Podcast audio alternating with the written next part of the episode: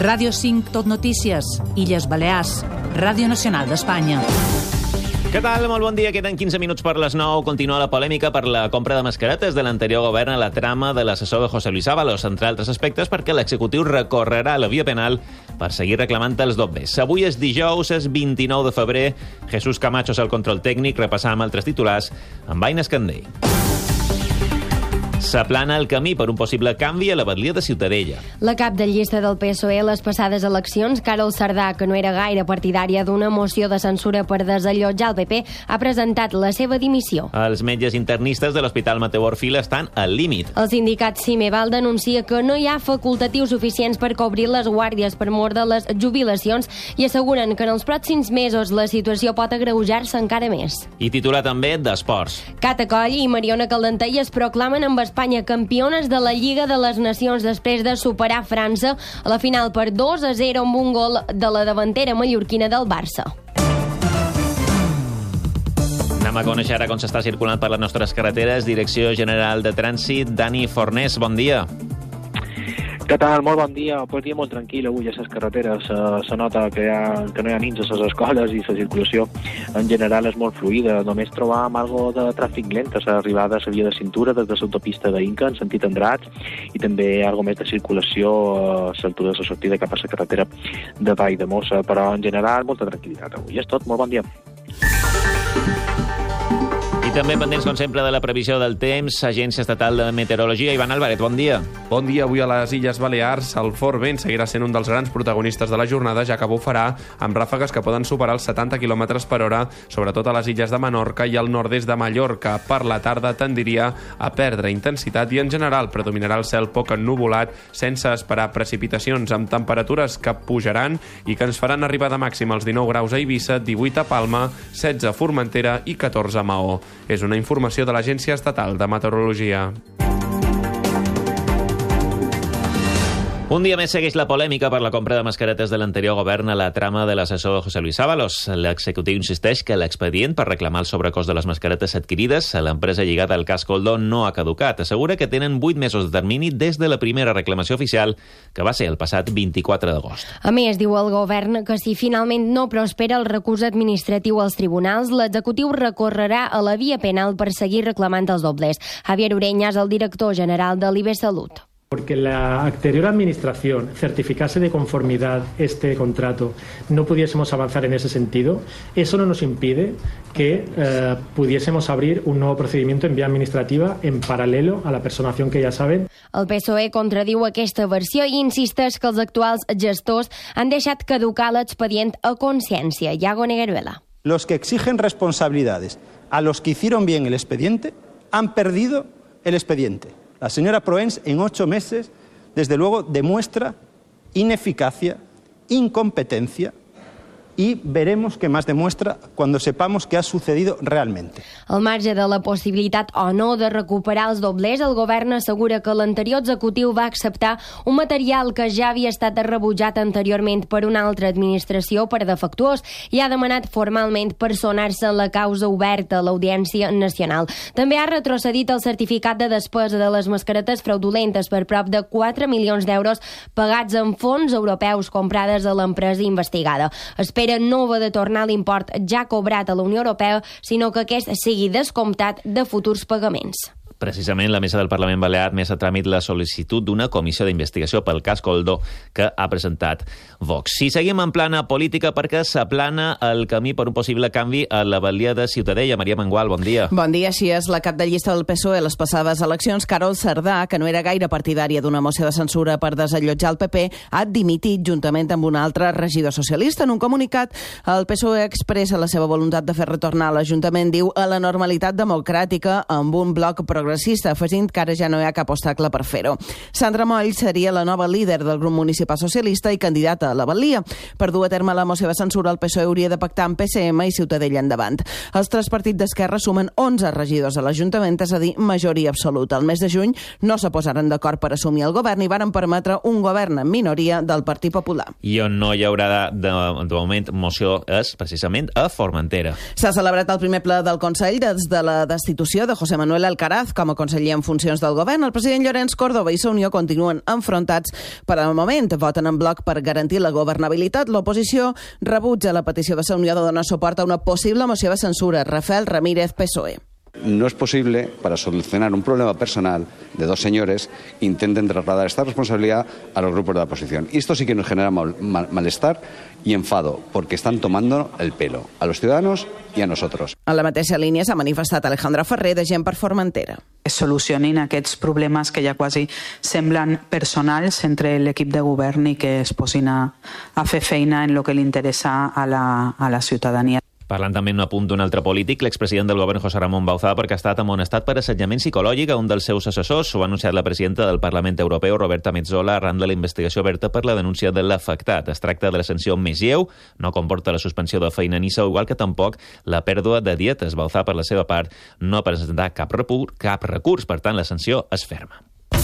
Ràdio 5, Tot Notícies. I avui, 29 de febrer, és el Dia Mundial de les Malalties Rares, una jornada on es pretén donar a conèixer aquestes malalties minoritàries, millorar l'accés al tractament per a les persones afectades i posicionar aquestes malalties com una prioritat social i sanitària. És per això que a l'altra banda del telèfon ens escolta Àngela, la mare d'en Julià, un nin de 13 anys que, apareix una, que pateix una paràlisi cerebral per mort d'una malaltia rara anomenada Aicardi Gutier. Bon dia, Àngela. Bon dia. Aicardi Gutier és una malaltia que era desconeguda fins que la va patir per primera vegada en Julià. Sí, mm, en Julià va patir selecció cerebral un 25 d'octubre del 2011 i no se li va poder posar nom, és a dir, no la varen descobrir fins tres anys després de veure petits uh, paràlisis. I com afecta aquest diagnòstic i aquesta paràlisi en el vostre dia a dia? Pues fes-te la idea, durant el primer any de vida tu tens un nin amb un desenvolupament eh, psicomotriç normal i d'un dia per l'altre la malaltia se desperta i se te posa malalt, has de dur-lo a un hospital perquè tu te dones compte que s'està desconnectant i després de tres dies a la UCI te diuen que el teu fill ha patit una paràlisi cerebral. En aquell moment tu no pots entendre, no se m'ha caigut, no, no, li he, no s'ha intoxicat en res, tu no t'imagines que una malaltia pot fer que el seu sistema immunològic faci mm, dany en el seu cervell. Això en aquell moment, clar, ara sí, perquè ja estàs dins aquest món. Però en aquell moment no podies pensar que el seu cos atacaria en el seu cervell. I aquestes coses passen. Uh, sempre passam que sempre pensam no, que això li passa en els altres. Um, com, com reps tu, en aquest cas, aquest diagnòstic? Supos que és una cosa que és mala de pair fins que, fins que t'acostumes. Bueno, pues eh, lo primer que tu dius, no, no, perdoni, s'ha tingut que equivocar. Això passa a l'amiga de l'amiga de l'amiga de la vecina de l'amiga. És a dir, això, jo com m'ha de passar? Si duc una vida saníssima, si he procurat tenir un embaràs fabulós, he caminat 7 quilòmetres cada dia, no he menjat res que no tocassi i me toca això. I tu dius, no és possible. Però passa. I mm, tens dues alternatives. Lo bé, que és un camí molt difícil perquè t'has de reafirmar molt mentalment, has de ser molt forta. Mi la situació, saber que el que tenies abans no tornarà mai i que el que tens ara és el teu futur i has de lluitar per tenir un futur sa i estable o el camí dolent o el camí fàcil que és no assumir la responsabilitat i mirar cap a un altre costat i deixar-lo anar. I aquí comencen pues, les depressions, els nins no estan gens estimulats, etc etc. Què uh, mos passa aquí? Que mos falta molt, molt de recolzament a nivell psicològic en aquestes famílies. Uh, a nivell psicològic i també material, perquè tu a principis d'any vas haver de fer ja, un, una campanya de micromecenatge per uh, comprar una rampa per poder pujar el teu fill, que ja té 3 anys, uh, en el cotxe Això, per i el jo, cost... és il·lògic. És que és il·lògic. Com és possible que en altres comunitats autònomes sí que tinguin cobert això en el 100%, i Balears, que és una de les comunitats que més aporten al govern central, no. Que després me cridin i me diguin, bueno, és que n'hi ha ni ajudes de CIMAS. Sí, però, senyors meus, 2022 i 2023, aquestes ajudes encara no han sortit. Me varen dir fa un mes que en sortirien ja. No han sortit encara. A, quan han d'esperar per poder comprar les coses que els nins han de menester? A quan? A quan el govern li qui ve que ja se pot treure la subvenció o s'ajuda? la vida no, no està regulada per això amb els nostres fills. Està regulada en les seves necessitats físiques d'aquell precís moment. Mm. No podem esperar a que... Bueno, veurem si aquest any n'hi ha convocatòria i si no n'hi ha, què faig? Seguir carregant en en Julià els 30 quilos de pes del nin, més 5 de la cadira, a, a pes mort dins la furgoneta. Mm. Àngela, queda clar eh, eh, l'abandonament institucional, però també eh, el desconeixement de la societat del que suposa aquestes malalties rares. Dies com avui continuen sent molt necessaris, no? Som una societat d'invisibles. I ara som una nova generació de mares que han decidit treure nostres fills en el carrer. Mos dona igual que els mirin. Mos dona igual que cuchitxen el que volem és que la societat els tingui cada vegada més incluïts en la seva vida, perquè quan tornin a sortir en el futur en el carrer siguin una normalitat. Perquè, per desgràcia, desgràcia n'hi haurà nins amb TEA, amb paràlisis, amb malalties rares, n'hi haurà perquè la societat cada vegada és més grossa i aquestes malalties cada vegada se multipliquen més. Així que anem a que siguem més visibles. Si som més visibles, els també ens podran veure i ens podran ajudar més, perquè els que som una minoria no, no poden fer força. I doncs, Àngela, ens quedam amb aquest missatge. Gràcies per atendre la nostra telefonada. Que vagi molt bé. Bon dia. Moltes gràcies a vosaltres.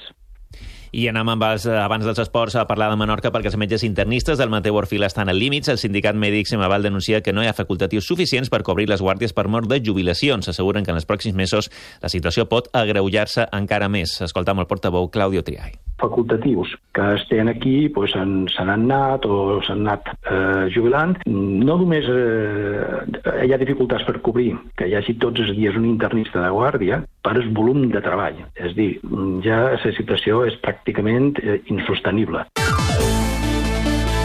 En els esports, les mallorquines Catacó i Mariona Caldentei s'han proclamat amb Espanya campiones de la Lliga de les Nacions. Ahir van superar França 2 a 0 a la final disputada a la Cartuja. Mariona va fer el segon gol, després va parlar així als micròfons de Ràdio Nacional. Dos seguidos, pues no es casualidad. Lo que necesitamos y lo que nos merecemos después de todo lo que hemos pasado. Es un lujo jugar en un estadio lleno con gente que te anima. Ojalá pues esto vaya más y a más. Agradecerle a toda la gente que ha, que ha venido, pero que se hayan pasado bien y que quieran repetir. I a primera divisió, el Mallorca coneixerà avui el seu rival a la final de la Copa del Rei. Sortirà del partit que podreu veure en directe a Televisió Espanyola a la primera a les 9 i mitja i sentir a Ràdio Nacional entre Atlètic de Bilbao i Atlético de Madrid. I avui a la cultura hem de parlar d'Antònia Font.